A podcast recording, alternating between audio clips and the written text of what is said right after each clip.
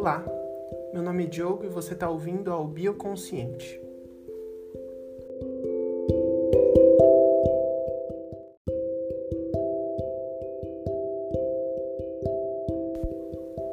Hoje eu vou falar um pouquinho sobre o Sol. Adorado há muito tempo por diversas civilizações, é a única fonte de energia para a vida aqui na Terra. Sem ele, não existiria vida como a conhecemos mas uma dúvida intrigou os cientistas, os físicos, por muito tempo. De onde que vem a energia dessa estrela gigante? De onde que vem a energia de todas as estrelas? Bom, Albert Einstein descobriu que a matéria é energia, energia concentrada. Os seus átomos são feitos de energia concentrada. Você é energia pura. Bom, dentro do Sol, a uma temperatura de 15 milhões de graus Celsius, os átomos de hidrogênio começam a bater tão forte uns nos outros que eles se fundem. Parte da matéria deles vira um átomo mais pesado, de hélio, que é um dos grandes componentes do Sol, assim como hidrogênio.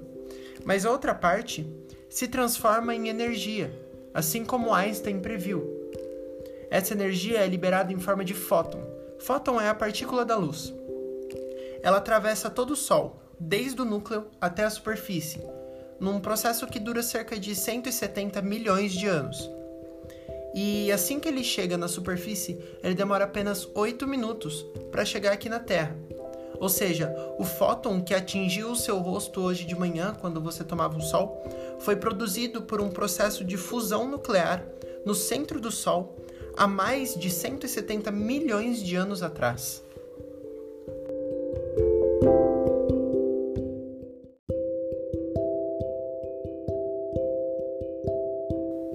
Mas, infelizmente, esse processo não vai acontecer para sempre. O hidrogênio que existe no Sol é finito.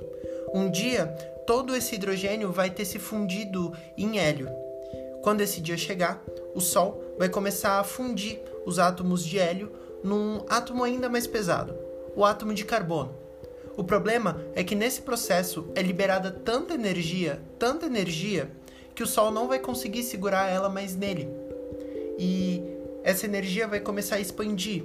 E o próprio Sol vai começar a expandir cada vez mais, cada vez mais, e vai engolir todos os planetas do sistema solar e cada vez mais energia vai ser liberada. Quando toda essa energia for liberada, nada mais vai restar. Aquilo que hoje nós conhecemos como o Sol, como o grande provedor da vida no nosso planeta, após a sua morte, vai ficar resumido a uma pequena bolinha de carbono, organizada a tamanha pressão e temperatura que vai virar um diamante.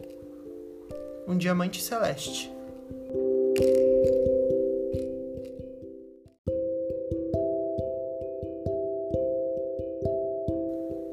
Em estrelas mais pesadas do que o Sol, mais massivas, a gravidade conseguiria segurar toda essa energia que é liberada na fusão do hélio em carbono.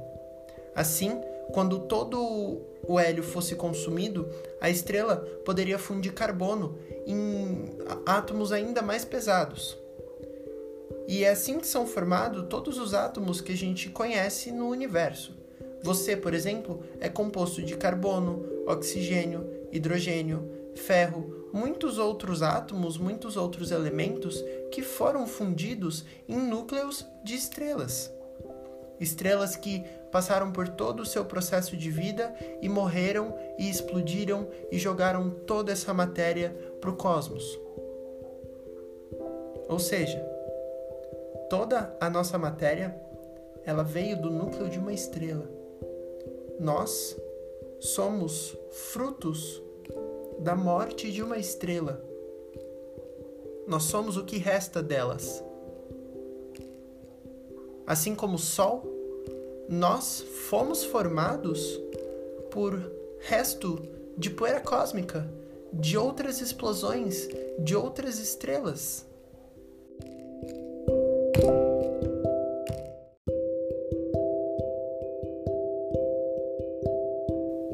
Toda vez que eu penso nisso, eu eu reafirmo para mim mesmo que nada passa ao mesmo tempo que tudo passa. Tudo que passa, de certa forma, fica.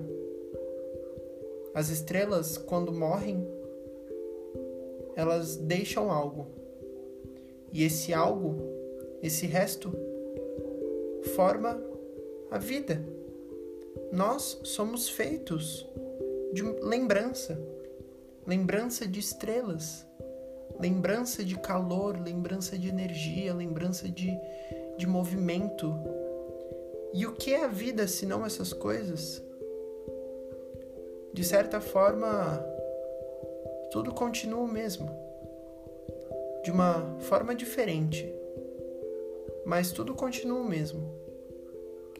Uma vez eu ouvi que o oposto de morte não é vida. O oposto de morte é nascimento. Porque vida não tem oposto. Vida é eterno. E nada mais me faz lembrar disso do que esse exemplo do sol. Que de certa forma ele vai estar sempre lá. De uma maneira ou de outra, liberando luz, liberando calor ou não, ele vai estar tá lá. No final, ele vai ser uma bola muito bonita de diamante. Tudo isso que a gente entende hoje por calor, por energia, vai virar uma coisa bela, uma coisa linda, uma coisa que todos nós apreciamos muito. Nada muda. Esse é o pensamento que eu trago hoje. Se você gostou, pode me mandar um e-mail, um WhatsApp. Quem sabe a gente pode conversar mais sobre o assunto. Eu sei que foi pouco tempo, talvez tenha ficado corrido, mas eu acho que deu para entender mais ou menos o que eu quis passar. Muito obrigado e até o próximo episódio.